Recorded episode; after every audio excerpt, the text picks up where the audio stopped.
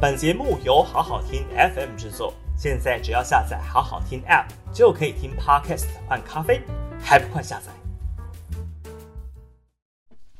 好好听 FM 的朋友，大家好，我是平秀玲。八月二十六号的今日评评理哦，来谈谈今天最令人伤痛的一个新闻画面哦，那就是被杀害的警察涂明成的姐姐。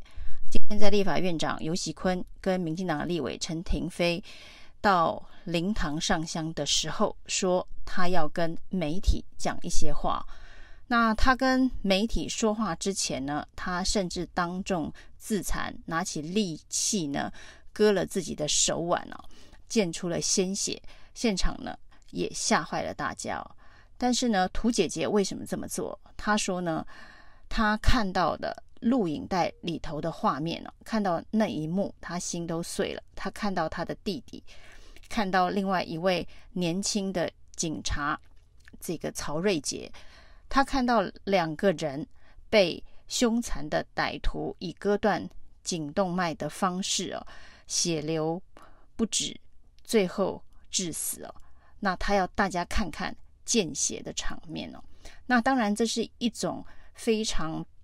激烈、撕心裂肺的血溅哦，那这个血溅呢，他要在游锡坤的面前，在陈亭妃的面前，告诉大家，他希望媒体能够监督、继续追踪这件案情的真相哦。他要求法务部部长、矫正署署长哦，不要再践踏受害遗族的心了。那不要只讲一些哦轻飘飘的官场文章哦。特别是对于矫正署针对所谓的嫌嫌犯林信吾到底是不是逃狱的脱罪说法，他说只是逾期未归哦，逾期未归不等于逃狱。他认为这种欺上瞒下的方式啊，是典狱长只为了自己的官位，怕长官就责，所以一个人犯逃了将近十天，却没有通报。全国的基层远景权力的通缉，那认为这样子的一个欺上瞒下的作为，就是害了他的弟弟，害了他弟弟的同事惨死在荒郊野外的原因哦。他们只是去上班，只是去执行国家赋予他们的责任哦。他要问这些官员支持吗？对于这整件事情有没有歉意哦？逃狱就是逃狱，居然还玩文字游戏哦，就怕被长官追究责任，就怕影响了自己在官场的仕途。在涂姐姐用这么强烈、撕心裂肺的血溅方式之后呢，终于换来了这个明德外役监的副典狱长出面澄清说明哦，一方面谴责凶嫌林信吾的暴行哦。那也对于家属所造成的伤害致歉哦，终于到这里听到了道歉两个字哦。那另外呢，当然还是要甩锅脱罪哦。那推错的方式是说呢，在这一个嫌犯逃脱的第一天就已经通报警方，也移送台南地检署了。那矫正署外役间把责任推给了。地检署，地检署有没有发布逃弃、逃逃狱的相关的通缉哦？那当然，涂姐姐要求媒体进一步的监督这整个环节，到底是哪一个地方疏失了，哪一颗螺丝松掉了，让这一个两位年轻警察在荒郊野外，不知道他们面对的可能是一个刚刚从监狱逃脱的。逃犯了，那对于相对应的方式，还有所谓的用枪条例的问题哦。那用枪条例的法案修正，警察可以在现场视情况开枪啊。那若发生不幸意外的话，由国家赔偿来做善后。这样子一个对于警察执勤保障的法案，从二零二零年。躺到现在，立法院里头一年半没有审查。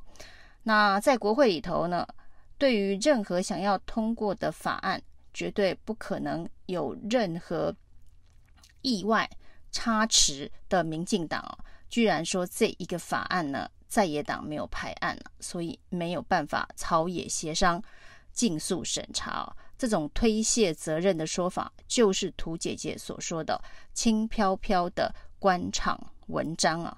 那在玩游文字游戏啊！立法院院长游锡坤、民进党立委陈亭妃在现场听到了屠姐姐针对用枪条例审查的这个时间的延迟，以至于呢，让两位年轻警察的双手被绑住，没有办法在凶残歹徒亮刀的第一时间就拿出他们的枪械。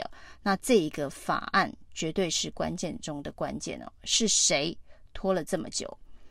在涂姐姐的写见哦，另外当然也提到台湾的这一个 Face 的问题哦。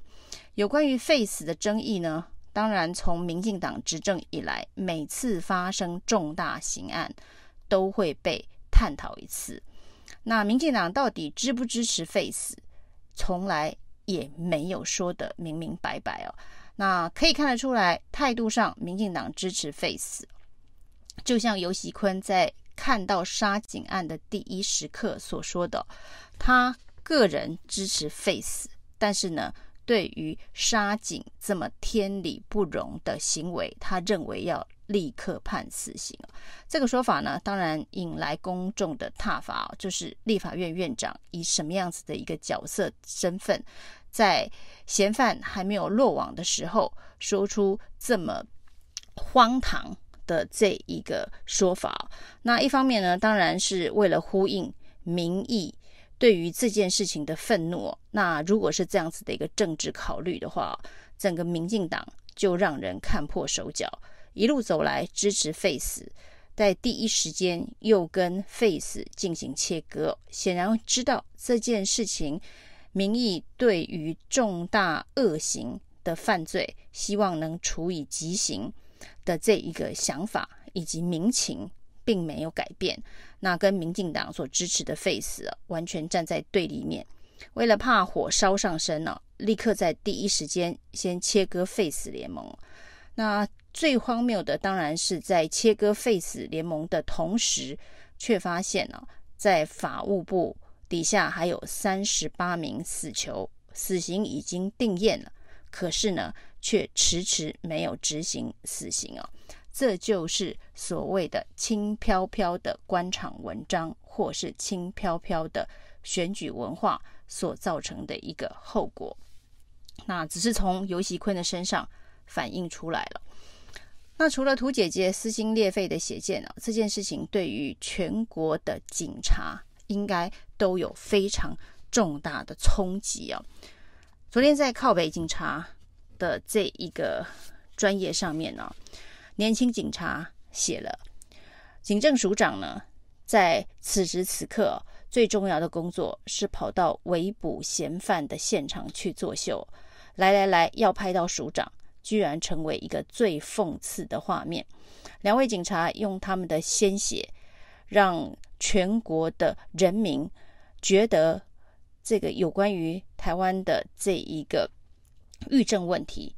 台湾的这个警察用枪的问题，都凸显非常荒腔走板、离谱的状况。结果，警政署署长重要的是到现场去拍到他英勇逮捕嫌犯的画面哦。另外，法务部的矫正署为了怕丢脸，已经被监察院给纠正哦。过去放了非常多外役监的逃犯呢，那居然。没有公开相关的资讯，不敢公布逃狱的讯息，也是这一次啊，这一个外役间的逃犯发生了这么重大的一个刑案之后，大家所惊骇莫名哦，居然还有两名逃犯现在不知去向哦。另外呢，这个有关于司法的教化论呢，也造成了死刑无法执行，造成了很多重大刑案，呃，大家都怀疑。歹徒是以这个思觉失调、心智丧失等等的理由，让法官以可以教化来做相关的审判的依据哦，就不判死刑，甚至判了死刑也无法执行死刑哦。那整件事情最讽刺的，当然就是蔡英文总统从第一任到第二任，不断的强调司法改革是最重要的事情哦，但是没有一件司法改革的成绩单是让人民满意的。而蔡英文总统过去常常强调的社会安全网，当一个外役间的逃犯呢，可以常常的脱逃，甚至外役间的这个典狱长、管理人员认为这个逾期未归不算是脱逃，不是逃犯了，不会做重大的处理，呃，不敢公布讯息，怕丢脸，这样子的社会安全网也是让。全国的人民惊骇莫名哦，不管是司法改革还是社会安全网，对蔡英文总统来讲，这次的杀警事件都是重重的打脸了。二零一九年的铁路警察李承翰呢，非常年轻，二十四岁哦。那当时也是因为这个用枪的限制，不幸殉职。从那时候开始呢，大家在检讨的警察用枪时机条例。的这个修正到现在一年半了，没有办法完成。接下来我们又看到了二十八岁的曹瑞杰，三十六岁的涂明诚，仍然在这样子的一个限制之下，不幸的殉职哦。所以呢，二零一九年铁路警察李承翰的血白流了。两年多之后呢，他的两位同事又因为同样的情境而不幸殉职了。今天只有。这个明德外役间的副典狱长出来道歉了，但是该道歉的只有他吗？该道歉的不是应该是总统蔡英文，不是应该是行政院长苏贞昌，不是应该是法务部长蔡清祥，不是应该是这些所谓的在官场里头只会说着轻飘飘文章的政治人物吗？以上是今天的评评理，谢谢收听。